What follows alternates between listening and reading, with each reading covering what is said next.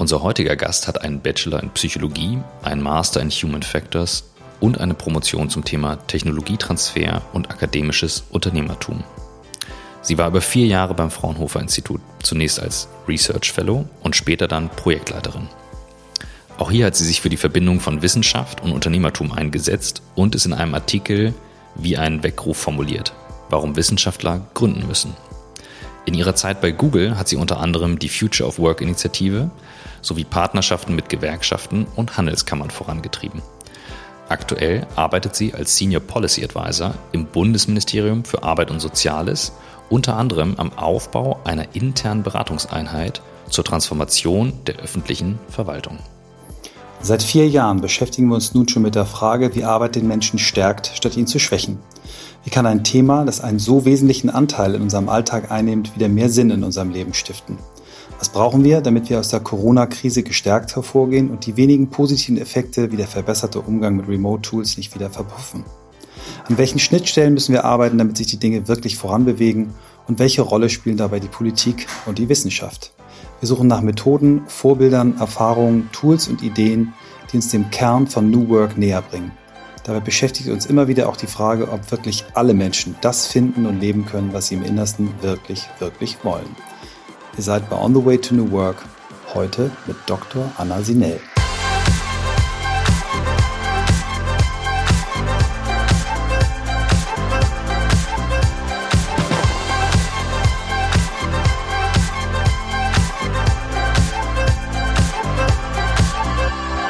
Hallo. Hallo Michael, hallo Christoph. Hi, und äh, wie ihr hört, wir arbeiten noch am Setup. Ich bin in meiner neuen Wohnung, die noch nicht fertig eingerichtet ist und Michael hat das Mikro etwas kürzer als sonst. Wir geben uns besonders viel Mühe, aber trotzdem äh, nicht zu viel Hall entstehen lassen. Anna, du hast einen viel besseren Raum, äh, man hört dich gut und äh, wo, wo bist du gerade? Ich bin gerade auf dem Hof meiner Eltern in Mecklenburg-Vorpommern. Das ist so unser Escape Raum quasi an den Wochenenden und ja, jetzt während Homeoffice und auch sonst mal unter der Woche. Sehr, sehr cool.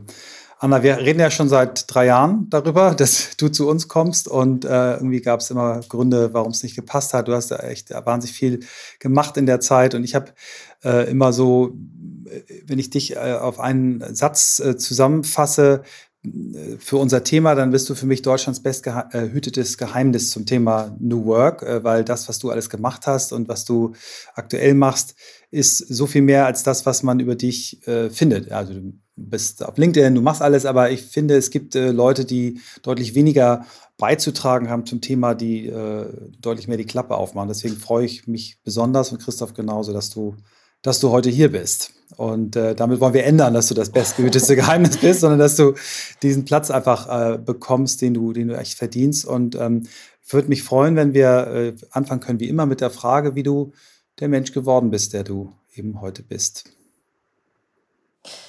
Genau, eine Anmerkung zu dieser Frage. Ich finde, an euch beiden und an diesem Podcast sieht man, dass das ja kein abgeschlossener Prozess ist, ja, sondern dass es ähm, vielleicht eher lauten sollte, wie wirst du der Mensch, der du bist? Und ich kann mhm. zurückschauen und was waren da Stationen, die meinen Werdegang geprägt haben. Und da kann man sicherlich ähm, in drei Bereiche schauen. Einmal die Familie, dann das Privatleben neben der Familie und das berufliche äh, Leben. Und die Familie ist bei mir tatsächlich ein sehr, sehr prägender Faktor. Ich komme aus einer Großfamilie, das heißt, man hat irgendwie Verständnis dafür, in der Gemeinschaft zu leben und aber auch was dafür zu tun, dass man in der Familie ein gutes Team ist. Und meine beiden Eltern sind selbstständig. Und das hat bei mir ganz früh so ein Unabhängigkeitsgefühl auch geweckt. Und die ähm, Relevanz aufgezeigt, dass man sie eigentlich auch, also dass man Dinge tun muss für sich selbst, um eben unabhängig zu sein und auch dann aber gestalten zu können. Also, und das hat mich schon sehr geprägt in allem weiteren, was ich tue, dass ich immer so einen Gestaltungsanspruch habe und Dinge verändern möchte. Ähm, im Privatleben neben der Familie quasi hat mich besonders geprägt, dass ich immer Teil eines Teams war, nämlich einer ähm, Hockeymannschaft, die gleichzeitig leistungsorientiert, aber natürlich auch Spaß machen sollte. So. Mhm. Und da das größte Learning, Michael, du hast es ja auch schon häufiger angesprochen, wahnsinnig offenes, transparentes Feedback in so einer Mannschaft. Also nur wenn man sich offen kritisiert und konstruktiv Feedback gibt, wächst man auch als Team. Ähm, und ein Team ist halt viel, viel mehr als die Summe seiner Einzelteile, sondern es kommt eben auf die, auf das Zusammenspiel im wahrsten Sinne des Wortes an. Wir sind mit einem, wir sind als Underdog im, im, in Hamburg ähm, deutscher Meister geworden, wirklich mit einer völlig, also einfach nur, weil wir so stark vom Team Spirit gelebt haben. Und das vielleicht, also äh, unsere jüngste Spielerin hat ähm, im deutschen Finale das Tor geschossen, wurde eingewechselt und das ist so symbolisch dafür, dass eben es nicht immer nur auf die High Performer so ankommt. Das ähm, genau, das ist für mich aus dieser ganzen Hockey-Zeit ein wahnsinniges Learning. Gleichzeitig natürlich auch Umgang mit Druck, ähm, weil in der Bundesliga stehst du natürlich unter ähm, Leistungsdruck und auch in der, in der Nationalmannschaft, also im, in den Jugendnationalmannschaften. Ähm, ja, und so bin ich eigentlich ins Arbeitsleben gestartet, mit gleichzeitig diesem Willen zu gestalten und einem Selbstverständnis, dass man offen kommunizieren und sich gegenseitig äh, Feedback geben muss. Und ja, jetzt, was mich in meinem Arbeitsleben am meisten geprägt hat, ist glaub, tatsächlich dieser ähm, Metablick, dass ich jetzt eben in der Wissenschaft war, in der Wirtschaft war und jetzt in der öffentlichen Verwaltung. Das heißt, ich habe alle Sektoren des Innovationssystems, wenn man sagt, das Innovationssystem steht aus Wissenschaft, Gesellschaft, Politik und Wirtschaft, habe ich jetzt ähm, einmal durch. So. Was war für dich Krass an der, also jetzt mal in, in, der Reise zwei Sachen, die mir einfallen. Einmal würde ich gerne wissen, du hattest Familie erwähnt ähm, zum Einstieg, wenn du sagst, eine große Familie, wie groß seid ihr und was ist das Besondere an der Familiendynamik, was du vielleicht teilen kannst? Ähm, ja, wir sind also die Kleinfamilie, wir sind, sind wir fünf Personen. Ich habe noch zwei, zwei Geschwister, aber ich bin in einem Haus aufgewachsen mit meiner Tante und meinem Onkel und deren vier Kindern. Das heißt, wir waren sieben Kinder in einem Haus mhm. und meine Großeltern haben gegenüber gewohnt. Und dazu zählen aber auch noch zwei Tanten mit ihren Kindern. Und wir haben uns mindestens einmal im Jahr immer mhm. an Weihnachten getroffen. Und da waren wir immer dann schon so knapp 30 Personen. Okay. Ja. Das war übrigens auch ausschlaggebend dafür, dass mein Vater und meine Mutter und Tante und Onkel hier den Hof gekauft haben, weil ja. wir einen Ort brauchten, wo die ganze Familie zusammenkommen kann. Krass. Okay, das ist in der Tat, ja. Das ist dann äh, in Corona auch noch eine Herausforderung wahrscheinlich, alle zusammen. Ja, das haben wir jetzt tatsächlich auch ganz lange ja. nicht mehr gemacht. Also, ja. Und das kann ich jetzt ein bisschen besser einordnen. Und wenn äh, von deiner Reise und den verschiedenen Punkten, wie bist du denn am Ende im, im, im öffentlichen Bereich gelandet, bevor wir gleich nochmal wieder strukturiert einsteigen, äh, weil der Sprung ist, glaube ich, für viele dann äh, zu sagen, okay, wie bist du an die verschiedenen Punkte gekommen? Es ist schon am stärksten dieser Gestaltungswille und was verändern zu können. Also wo kann ich einen Mehrwert leisten? Und den kann ich gerade im Arbeitsministerium auf jeden Fall leisten. Und mich hat aber auch, also viele sagen immer, ich habe so einen sehr keinen Gradlinienweg. Ich bin in dem Sinne schon wieder gradlinig, dass ich konsequent zickzack gehe. Also und ähm, das, ich habe ja bei Fraunhofer haben wir Forschung betrieben, unter welchen Bedingungen passieren bedarfsorientierte, ähm, gesellschaftsorientierte Innovationen. Und da haben wir uns immer dieses Zusammenspiel in diesen Sektoren angeguckt. Also Wissenschaft, Wirtschaft, Politik und Gesellschaft.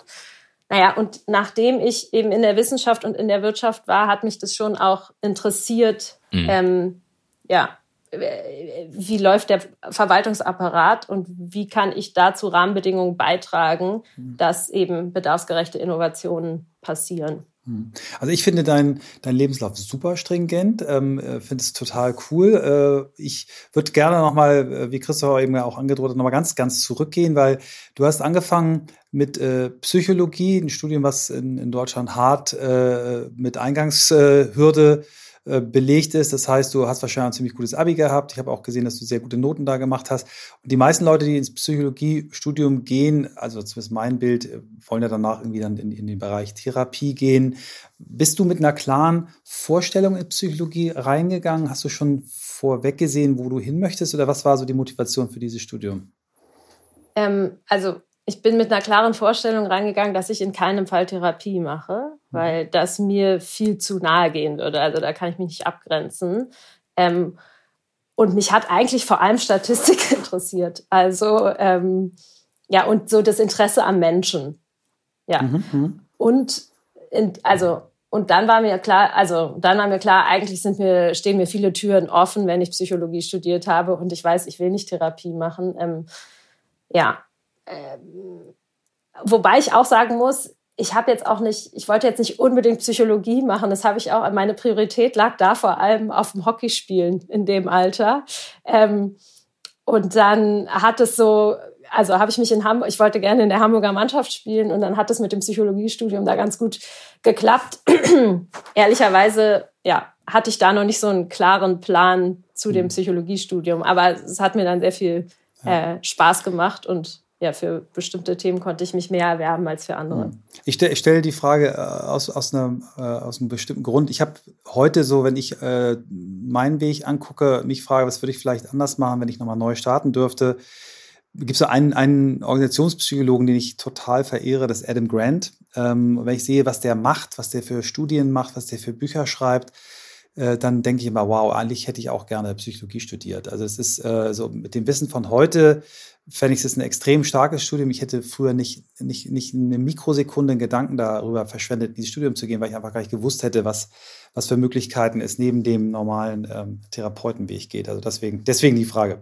Ähm, dann hast du ja dieses, diese, diesen Masterstudiengang, äh, den es nur quasi auf Englisch gibt. Vielleicht erzählst du auch nochmal da ein bisschen, was, äh, was da so die Motivation war. Da bist du, glaube ich, nach Berlin gegangen, ne?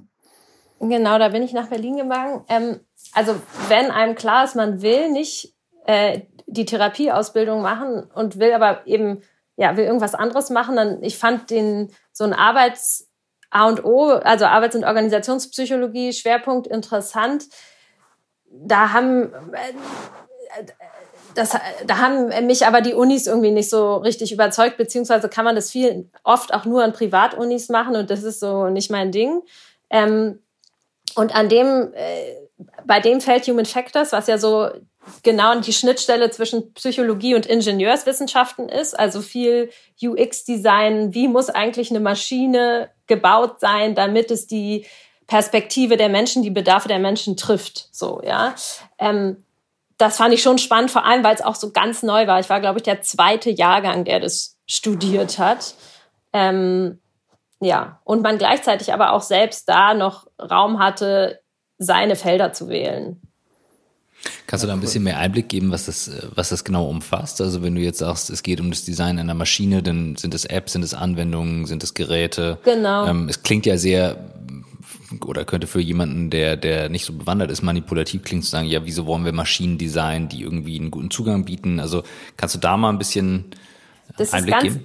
Ja, das, ähm, das ist ganz viel Kognitionspsychologie. Also wir haben ja jetzt gerade im Vorgespräch ähm, besprochen, ja, wie kann man das, äh, wie müssen Video, äh, Videokonferenzsysteme mhm. aufgebaut sein, damit sie, damit man das einen Tag lang aushalten kann, damit es wen so wenig wie Möglichkeit Aufmerk äh, Aufmerksamkeit frisst ähm, und so intuitiv wie möglich ist. Und mhm. darum ging es ganz viel. Also ähm, Aufmerksamkeitsbeanspruchung ähm, und ja, intuitives Design von Technologie.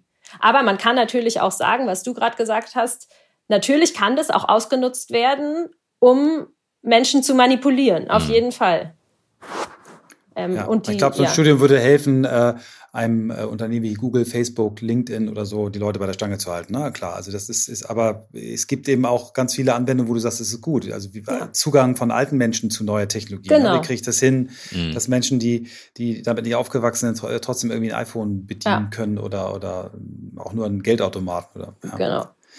Ähm, dann kam ja irgendwie über die Promotion dieses, dieses auch, dieses, also ich, was ich oft bei dir sehe, so in die, so diese Schnittstellen haben dich ja irgendwie ja. fasziniert, ne? Also Wissenschaft und, und Wirtschaft, dann kam dieser Technologietransferaspekt. Vielleicht erzählst du noch mal ein bisschen was über die Promotion, bevor wir dann so ein bisschen dann in, ins Berufsleben, wobei das ja auch schon Berufsleben ist. Kommen. Ja, das ist also tatsächlich, ich habe ja nebenbei promoviert. Also ich bin, ich hatte meine Masterarbeit dann bei Fraunhofer ge, ähm, ah, geschrieben. Okay ähm, am Center for Responsible Research and Innovation und die haben eben genau, also die machen genau das, dass sie gucken, ähm, wie kann eigentlich Forschung und Innovation an gesellschaftlichen Bedarfen ausgerichtet werden? Wie kann die Gesellschaftsperspektive besser in Forschungs- und Innovationsprozesse einbezogen werden? Und letztendlich, wie kann das Forschungsergebnis beziehungsweise die Innovation in die Gesellschaft transferiert werden?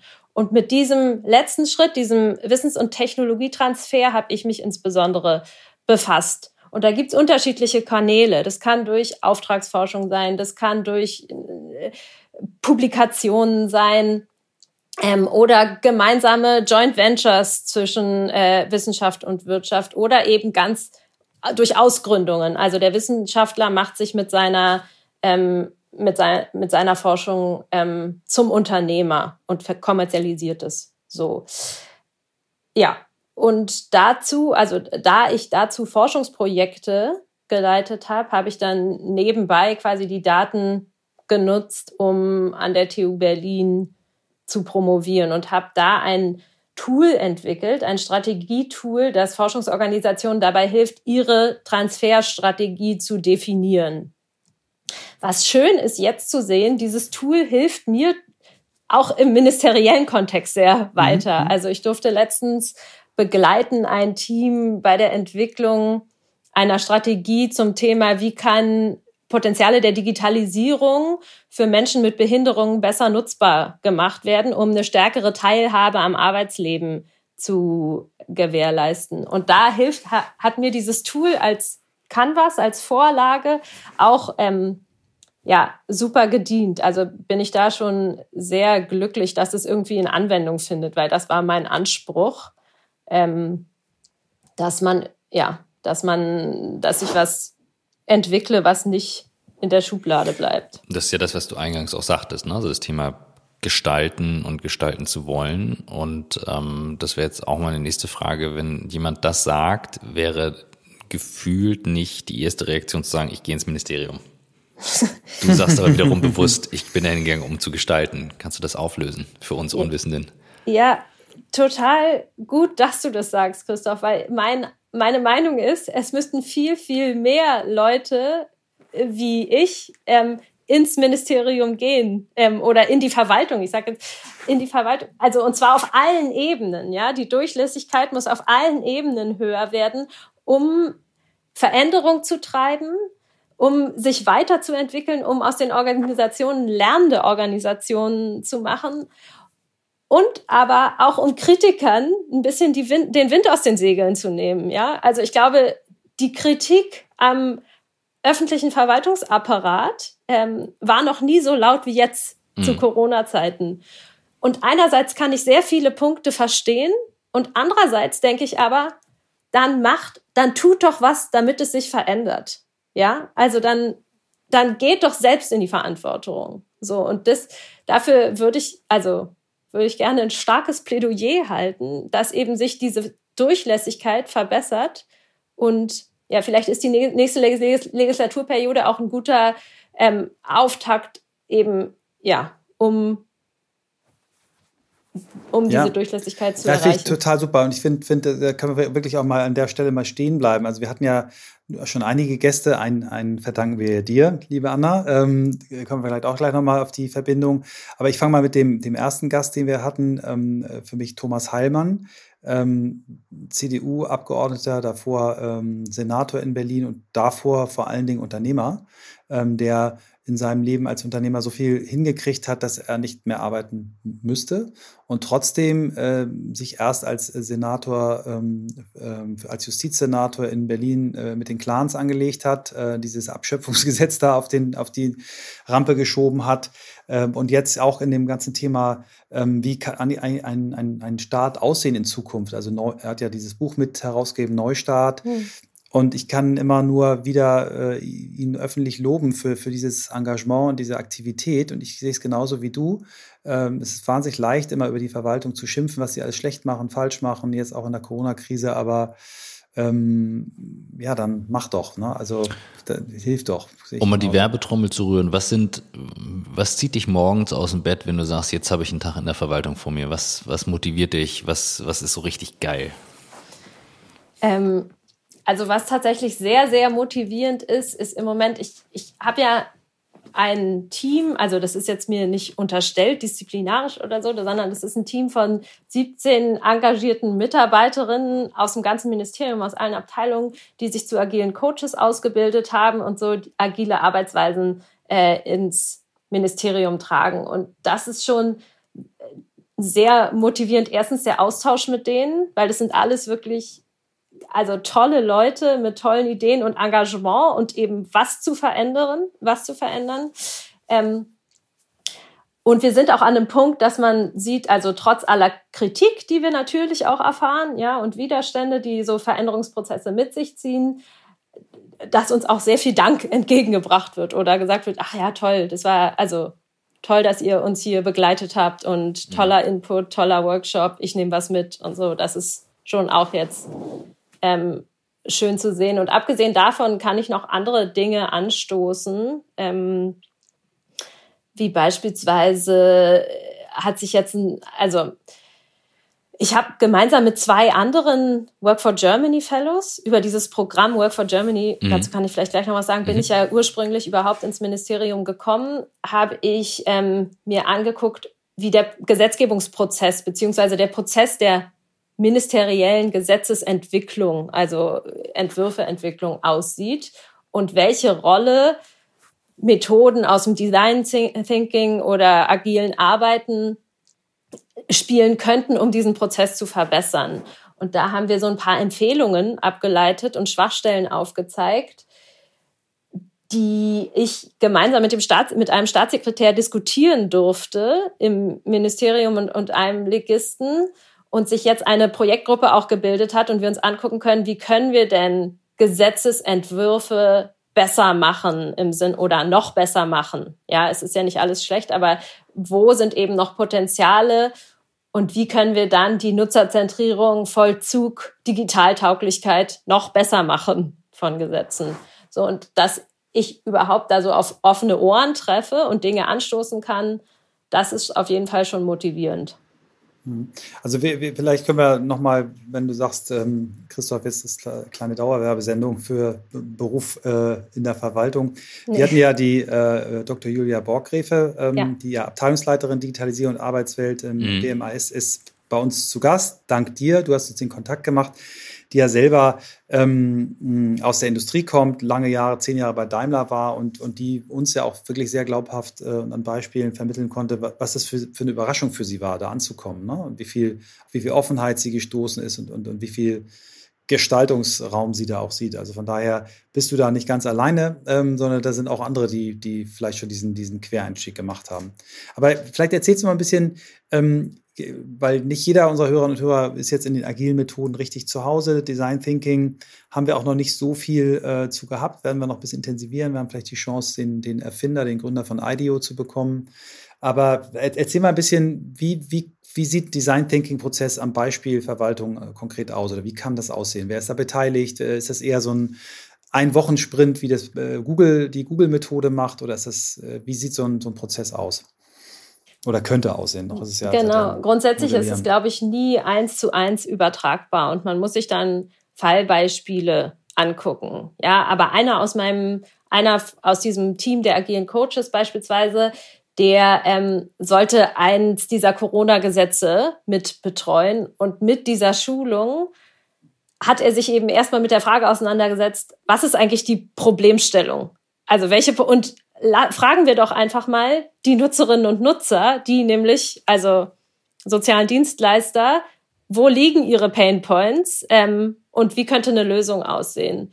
Und grundsätzlich dieses, dieser, diese, ähm, diese Sensibilität, erstmal die Probleme zu durchdringen, den Problemraum zu öffnen mit Investigativmethoden, also ähm, Interviews oder Personas, also mit Methoden, die die Nutzerzentrierung ermöglichen, um den Problemraum dann zu schließen und den Lösungsraum mit Kreativmethoden zu öffnen. Ja, das ist ja und ihn dann wieder zu schließen und zu testen. Vieles läuft, also gerade diese Testphase, Prototypen entwickeln und zu testen. Was ist ein Prototyp von einem Gesetz? Also hm. to be discussed, würde ich sagen. Ja, da sind wir noch nicht. Aber diese äh, Sensibilität, dass es sich um einen iterativen äh, Prozess handelt, in dem Schleifen gedreht werden, in denen Methoden angewendet werden müssen, um den Nutzer ins Zentrum zu stellen. Mhm. Das ähm, kann auch bei Gesetzesentwicklung wahnsinnigen Mehrwert bringen.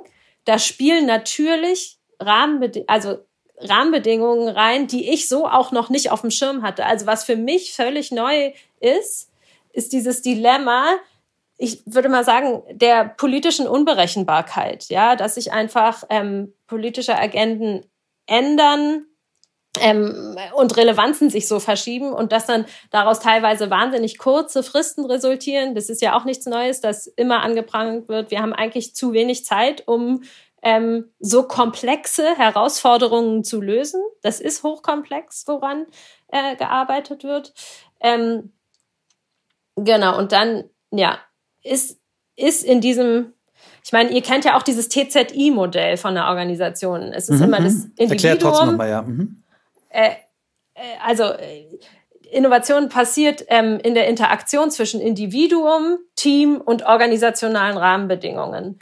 Und dieses Modell wird ergänzt oder wabert in der Wolke Politik, würde ich sagen. Mhm. Ja. Mhm. Und deswegen ist, sind die Beziehungen, die ja sowieso nicht so leicht zu beschreiben sind, noch viel schwieriger zu beschreiben, weil ja genau dieses die, diese vierte Komponente ähm, da noch stark mit hm. reinspielt. Aber es klingt extrem äh, vielversprechend und äh, ich finde, find, du hast es sehr anschaulich beschrieben. Äh, ich, ich, ich, glaube eben auch äh, nicht, dass die, ähm, das Bauen von Gesetzesvorlagen bisher wirklich diese, diese Stakeholder Blick hatte und wirklich gesagt hat, für wen mache ich das eigentlich?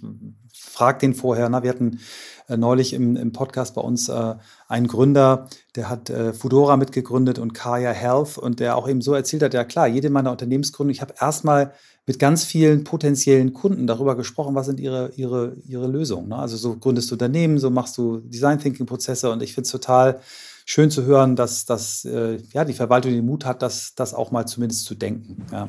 Genau, das ist sicherlich das dickste Brett, sage ich mal. Es gibt ja auch noch kleinere Quick Wins, die agile Methoden in der Verwaltung bringen kann. Ja, also so beispielsweise das, die, das Einführen von Routinen wie Retrospektiven, also sich regelmäßig fragen, was läuft eigentlich gut in unserer Zusammenarbeit, wo gibt es Raum für Verbesserungen und was sind jetzt konkrete Schritte, die wir angehen.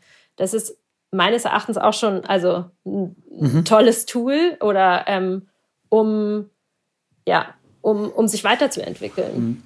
Also was, ich, was ich auf jeden Fall äh, merke und das nehme ich dir ab, ist die, wie du dafür brennst und äh, das springt rüber und das finde ich wichtig, ne? weil also ähm, das äh, jeder interessiert sich für andere Bereiche, aber ich kann deutlich sehen und spüren, ähm, wie wie da dein dein Vortrieb, das etwas schaffen wollen, gestalten wollen, deutlich rüberkommt.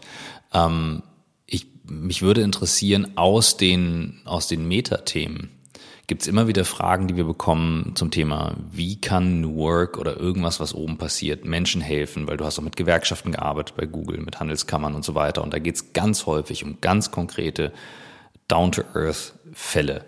Und New Work hat eben die Aufgabe, der, der, der Begriff New Work heißt eigentlich New Work, New Culture, das sind zwei Begriffe, hat die Aufgabe, dass auch die Communities mit einbezogen werden, also das Umfeld, die Gesellschaft, aber auch sehr, sehr konkret. Gibt es da Dinge aus deiner Erfahrung, wo du sagst, ja doch, schau, das, was wir oben ändern, kommt dann unten auch irgendwann an. Es dauert einfach nur oder ähm, guck mal hier hin. Wir werden immer wieder danach gefragt und ich fände es eben auch spannend, einmal für alle, die jetzt zuhören, darüber zu lernen, aber auch für Michael und mich zu schauen, wo können wir nochmal wieder hingucken, vielleicht auch mal nach neuen Themenfeldern, Gästen, was muss man nochmal vielleicht sichtbarer machen, als das es überhaupt jetzt ist. Und jetzt hatte ich, glaube jetzt habe ich schon wieder sehr lange monologisiert. tatsächlich, ähm, tatsächlich, also fände ich es cool, wenn ihr eure Plattform mal nutzt, mit den Menschen zu reden, hier äh, so präsent waren sie, glaube ich, noch nie, den sogenannten systemrelevanten ähm, ja. Berufen zu reden. Und Autsch, ja, hast völlig recht. Also, ja, ja genau. Also, mehr muss ich, glaube ich, dann jetzt auch nicht mehr sagen. Aber das fände ich cool, wenn man die mal an einen Tisch bringt und so überlegt, was bedeutet New Work für euch ähm, und wohin sollte sich das entwickeln.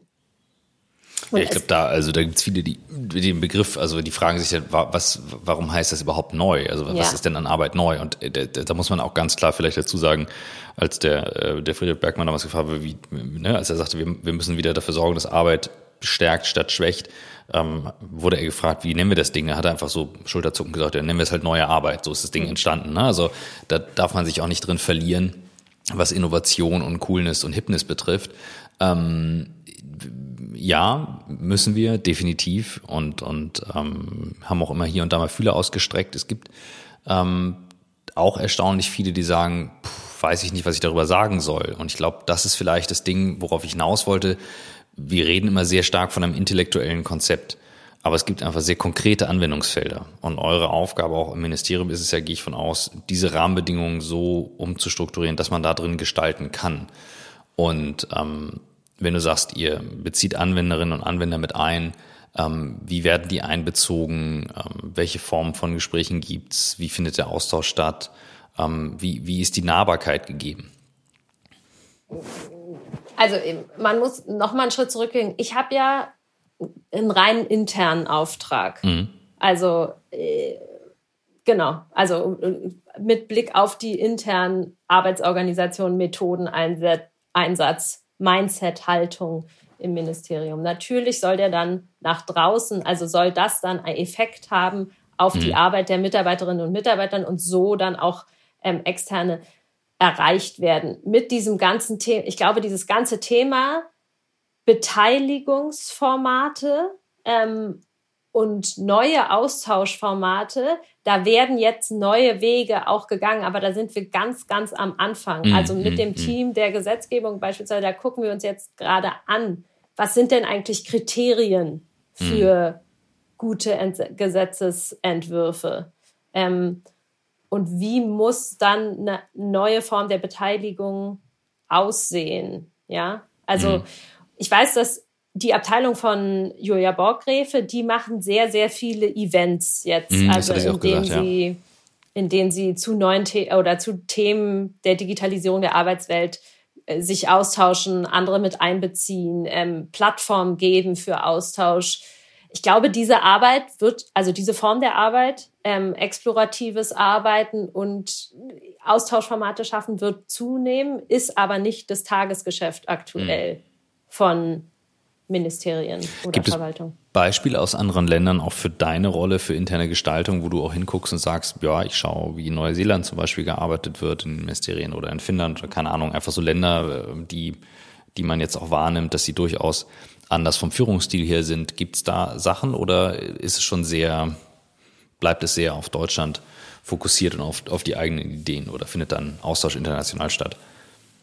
Ähm, von meiner Seite findet da noch wenig Austausch international statt. Ähm, da kann man sich, könnte man sicherlich auch mal initiieren. Punktuell kann man oder auf bestimmte Formate übertragen, kann man sie die sich natürlich auch im Ausland mhm. anschauen. Also wenn ich jetzt gucke, es wurde ja diese ähm, Legislaturperiode der Digital Service for Germany gegründet, ähm, die als, äh, sage ich mal, ja, die digitale Produkte für die Bundesregierung jetzt bauen. Und das ist ein Format, was es auch in den USA oder in Großbritannien gibt.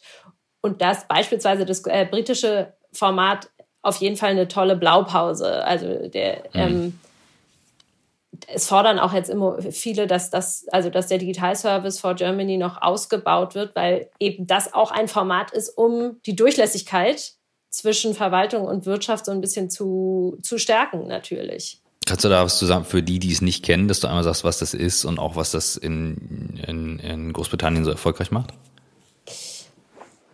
Ähm, also äh, in Großbritannien, der, also GDS heißen die, die sind, die, die bauen Digitalprodukte für, für, für die britische Regierung. Mhm. Also, und das ist, die haben ein Format gefunden, da das eben man nicht in der Verwaltung angestellt sein muss und nach Verwaltungs, ähm, beispielsweise nach, also nach dem öffentlichen Dienst vergütet wird, sondern eben dadurch, dass sie eine GmbH des Bundes dann sind, ähm, auch außertariflich vergüten können und aber auch vor allem eben eine andere Kultur pflegen mhm. können.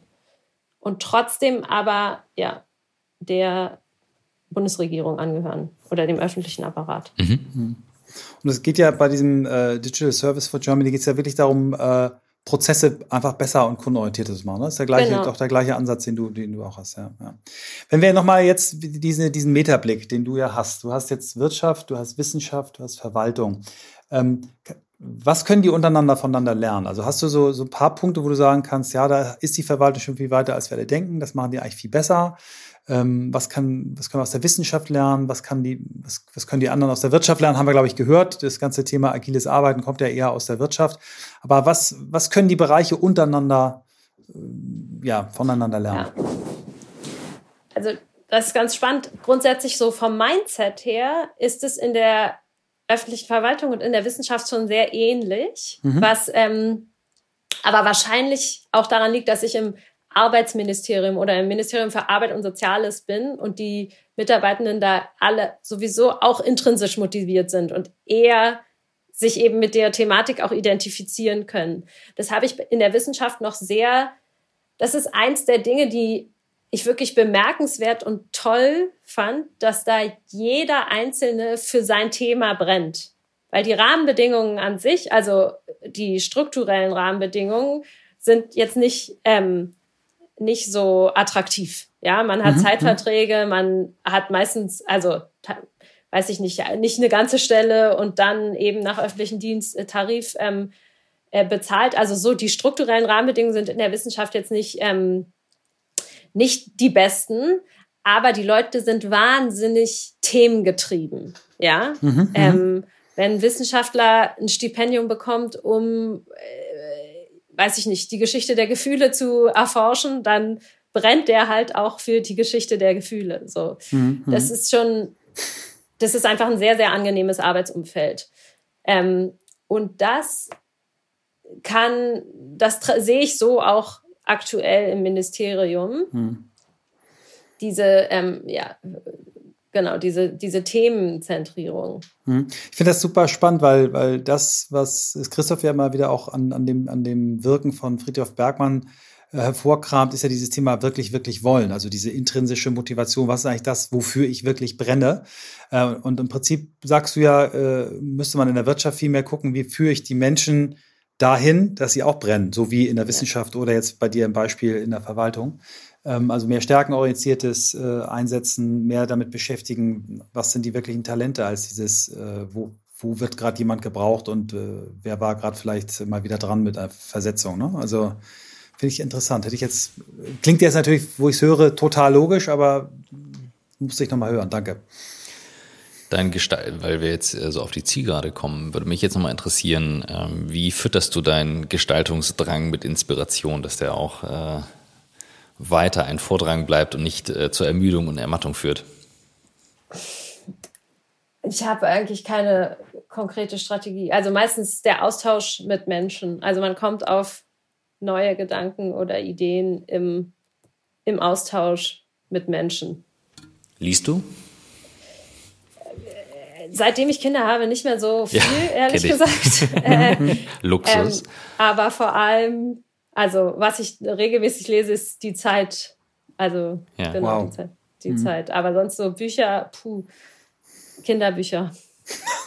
Raupe ja, komm, aber du kannst gerne empfehlen. Also auch das, äh, sage ich, äh, ist spannend, weil ähm, die alten Bücher, die ich noch gelesen habe, da gucke ich heute rein und denke manchmal so, hm, Diversity ist da hm, Thema zwischen Mann und Frau ist auch schon Thema, zwischen äh, Standardfamilien auch. Also insofern, wenn du gute Bücher, Buchempfehlungen, Kinderbuchempfehlungen hast, auch gerne. Die, also das, also ein Kinderbuch, was ich wirklich einfach sensationell finde, ist ähm, Pipi Langstrumpf. Weil das ist Stimmt, das geht immer. kurzweilig für äh, Kinder und ähm, Erwachsene und ist aber, also äh, Pippi Langstrumpf so ein Vorbild für meine kleine Tochter und schon die Einjährige sagt, stark wie Pipi, stark wie Pipi. So. Und das ist schon ähm, wahnsinnig äh, toll. Da bin ich, also meines Erachtens müsste Astrid Lindgren sowieso noch den Nobelpreis eigentlich bekommen für die ganzen wirklich faszinierenden Werke, die die verfasst hat.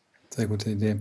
Ähm, aber du hast ja in deiner, du hast ja, jeder, der promoviert hat, hat ja mindestens 500 Bücher gelesen. Ähm, äh, wir lassen dich da nicht ganz los. Also in der Zeit, in der du noch gelesen hast, gibt es so ein paar Bücher, die, die auf deinem Weg, wo du gesagt hast, das hat mich geprägt, das hat mich inspiriert, ähm, auch ruhig Fachbücher? Pippi Langstrumpf kommt auf die Liste definitiv, aber Jetzt habe ich tatsächlich letztens nochmal Reinventing Organizations von Frederic Laloux gelesen. Das ist, glaube ich, ja, so ein Standardwerk jetzt tatsächlich, was schon, also inspirierend auch ist. Eher vom Typ ist natürlich wahn, also sensationell ähm, ähm, äh, und beeindruckend. Ähm, um, welche Bücher habe ich noch gelesen? Utopien für Realisten liegt mhm. seit langem auf meinem Nachttisch. Da gucke ich immer mal wieder rein. Mhm. Ja. Cool. Das. Ja. Ich glaube, wenn man, wenn man zwei Bücher unbedingt lesen sollte, dann gehören die dazu, glaube ich, also zu, zu einem ganz engeren Kreis. Ähm, Christoph hat ein bisschen zu früh für mich auf die, auf die Zielgerade eingeschränkt. Wir sind noch nicht mal bei 40 Minuten, aber so, äh, ich vielleicht die, hat, ich hat, deine Uhr, Uhr, hat deine Uhr so ein bisschen. 10 und 23, wir haben aber, ihr habt recht, wir haben sehr viel gelabert ja, ja, Wir haben, wir haben so einen langen Intro-Talk gemacht. Ich, ich würde noch mal einen Schritt zurückgehen. Also ich weiß, ähm, äh, Google ist eine Firma, die nicht so gerne das hat, wenn ehemalige ähm, Mitarbeiterinnen und Mitarbeiter über die Firma reden, aber ich finde es schon so spannend, auch die Aufgabe, die du da hattest. Vielleicht kannst du ein bisschen nochmal über die Zeit erzählen, das, was, äh, was, was erzählenswert ist und auch was vielleicht öffentlich ist ähm, und, und was du dort mitgenommen hast, was, was diese Firma im Prinzip auch für ne, Future of Work Initiative hast du erzählt, ähm, ja, du hast, äh, ich habe in deinem Profil gelesen, dass du auch für, für Impact-Messung da in einem Projekt mit dabei warst, was mich immer bei Google wahnsinnig beeindruckt hat, dass die alles mit, mit, mit Daten immer messen. Ähm, vielleicht kannst du da noch ein bisschen äh, uns einen Einblick geben. Genau, also ich war ähm, als Projektmanagerin bei der Google Zukunftswerkstatt. Das ist Googles globale Initiative zur Vermittlung digitaler Kompetenzen. Da bieten sie sowohl online als auch offline vor Ort, aktuell natürlich nicht, aber ähm, in Außerpandemiezeiten schon offline vor Ort, Trainings an ja, zur Vermittlung digitaler Kompetenzen. Und das reicht von Online-Marketing, SEO-Trainings zu Design Thinking Workshops oder ähm, ja, genau.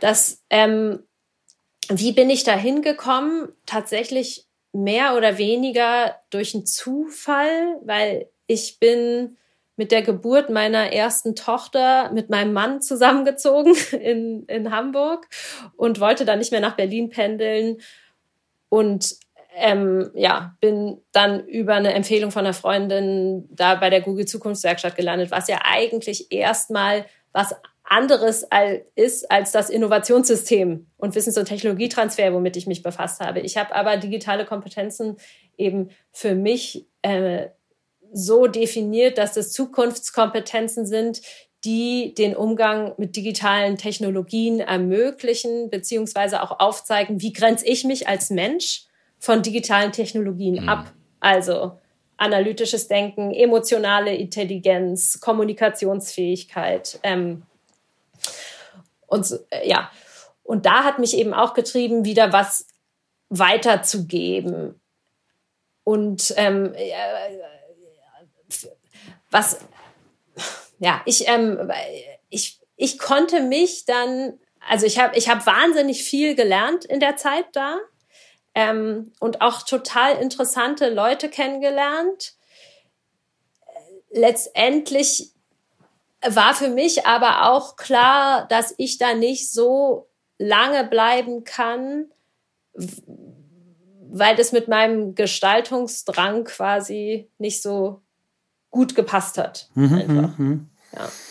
Das ist, du hast es jetzt nicht ausgesprochen, aber das ist, äh, ist das, was, was ich von außen beobachte. Ich bin ein großer Fan äh, von ganz vielen Dingen, die Google macht, aber es ist schon eine sehr auch sehr tief gestaffelte Hierarchie. Ne? Also es ist jetzt nicht so, dass, äh, dass man so sagt, ich habe eine Idee und dann redest du mal mit einem und dann wird es umgesetzt, sondern es Auf sind sehr, Fall. sehr viele. Hm, ja. Also vor allem, das war so der krasseste Kontrast zur Wissenschaft, wo Hm. du hast eine Idee, du kriegst dafür Geld, kannst machen, was du willst. Ja, also wenn du eine Idee hast in der Wissenschaft und du schreibst einen Forschungsantrag und dann ähm, musst du das nur plausibel pitchen und man kriegt schon irgendwie dafür Geld. Und gerade auch die Institutsleitung, beziehungsweise die, also Leitung des Center for Responsible Research and Innovation, mit der hatte ich einen total engen Draht und die hat immer diese Kultur gelebt. Jeder Werkstudent kann zu ihr kommen, wenn die Idee nur noch so gut ist. Und tatsächlich, die Tür war immer auf. Also das war für mich so ein ganz starkes Selbstverständnis.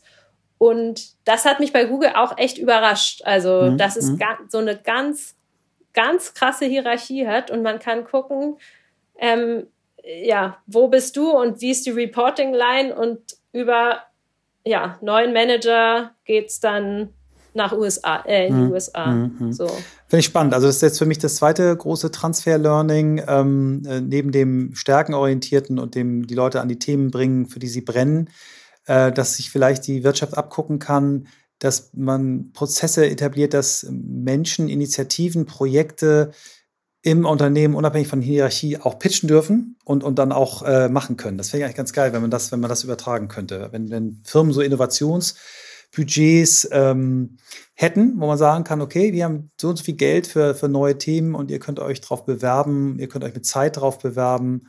Finde ich cool. Finde ich super Learning, ja. Let's do it.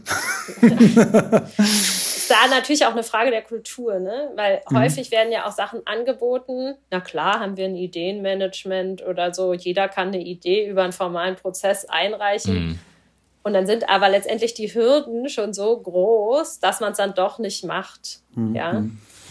Ja, manchmal auch der Druck, ne? Also die einen sind dann die, die gerne gestalten wollen, Ideen geben und ähm, das macht gefühlt die, die es tun, besser als andere, was ja nicht der Fall ist. Du brauchst ja eben auch Leute, die äh, ihren Job machen in aller Ruhe, vielleicht mit den Kunden umgehen. Also wir haben bei uns in der Crew, wenn wir jetzt nach Stärken denken, eben Leute, die die wollen auch bestimmte Sachen nicht. Die haben auch Angst vor Veränderungsprozessen, logischerweise, ähm, an ganz vielen Stellen. So, und das zu honorieren durch so einen Prozess, ähm, fände ich, fänd ich gut, wenn man das nicht eben jetzt das eine ist besser als das andere macht. Ne? Also wenn sonst entsteht so ein Druck. Das ist so wie wenn du Kindern immer sagst, das muss alles mit einer Challenge gelöst werden. Und dann irgendwann wollen sie immer der Erste sein, beim Treppe hochlaufen, beim Schuh zu machen, beim Eis essen und sonst wo. Ähm, So, das ist halt auch nicht sinnvoll.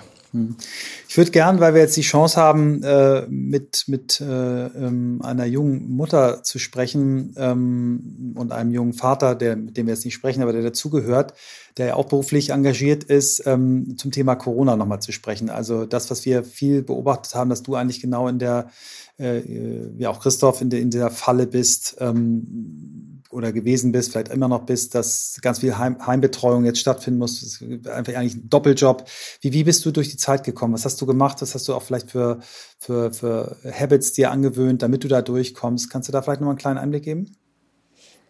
Ähm, ja, ich habe das große Glück, dass meine Eltern, die zwar beide auch noch arbeiten, aber trotzdem eben selbstständig sind und sich äh, das auch gut arrangieren können, dass die um die Ecke wohnen und uns wahnsinnig viel unterstützt haben und auch ja zum Glück beide früh geimpft wurden, weil meine Mutter ist Hebamme und wurde dann also wurde ganz schnell geimpft.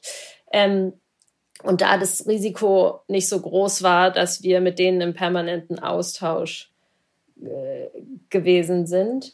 Und sonst haben wir uns, ich glaube, ja, so wie alle Eltern halt die Bälle zugeworfen. Also der jetzt zieht sich der eine den Vormittag zurück, dann der andere. Ähm, aber es war schon echt stressig. Mhm. Ja.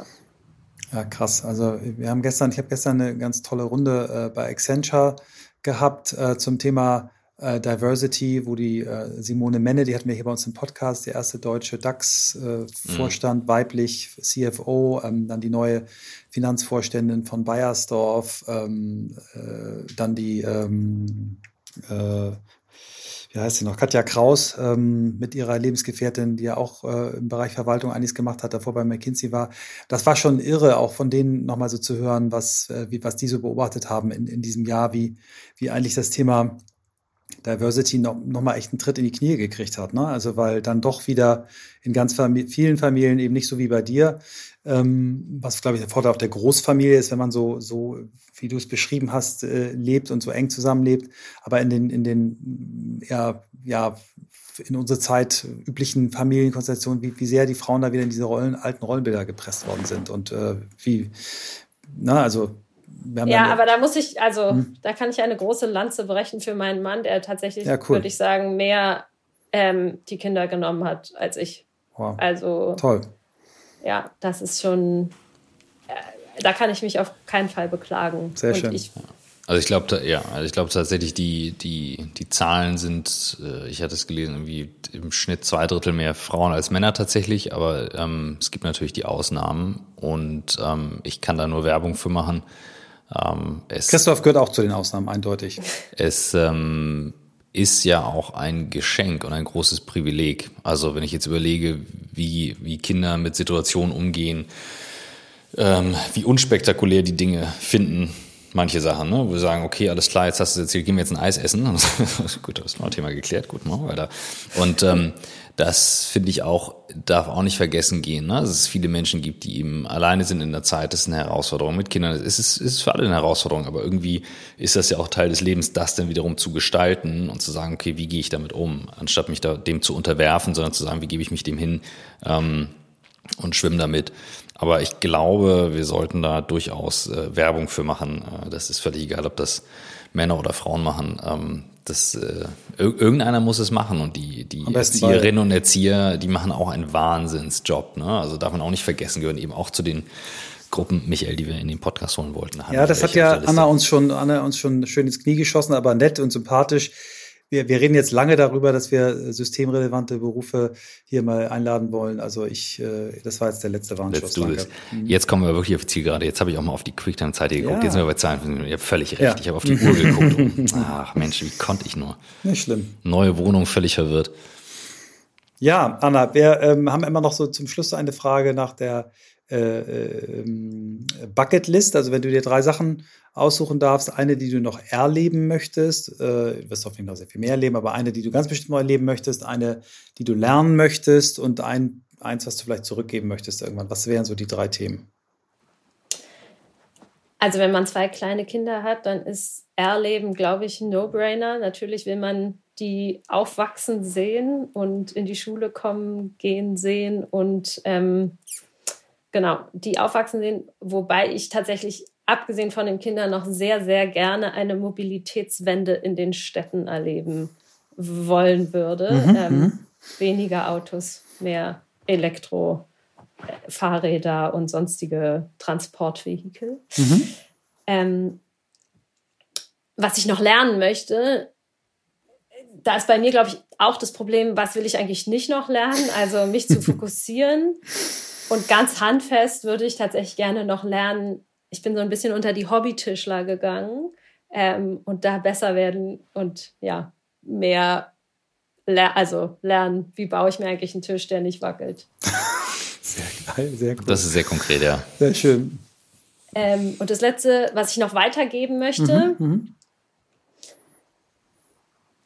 das würde ich auf meinen Status quo beziehen. Also wenn ich irgendwas weitergeben könnte, was zur Modernisierung der Verwaltung beiträgt, dann ähm, und nachhaltig Veränderungen bringt äh, und nicht nur ja punktuell, dann wäre ich damit sehr zufrieden. Sehr schön. Anna, vielen, vielen Dank. Ähm, wir hoffen, dass wir das Gespräch auch mal in, echt wieder fortsetzen. Ähm, wenn du mal in Hamburg bist, äh, komm uns besuchen, freuen wir uns drauf. Äh, du hast ja hier auch noch viele Freundinnen und Freunde. Ähm, vielen, vielen Dank. Ähm, schon mal jetzt äh, ist ein Freitag, an dem wir das aufnehmen. Ein schönes Wochenende, hoffentlich Sonne bei euch, äh, wie hier in Hamburg zumindest es ist. Und ähm, alles Liebe, alles Gute. Ja, danke euch. Viel, schönes Wochenende. Bis dann.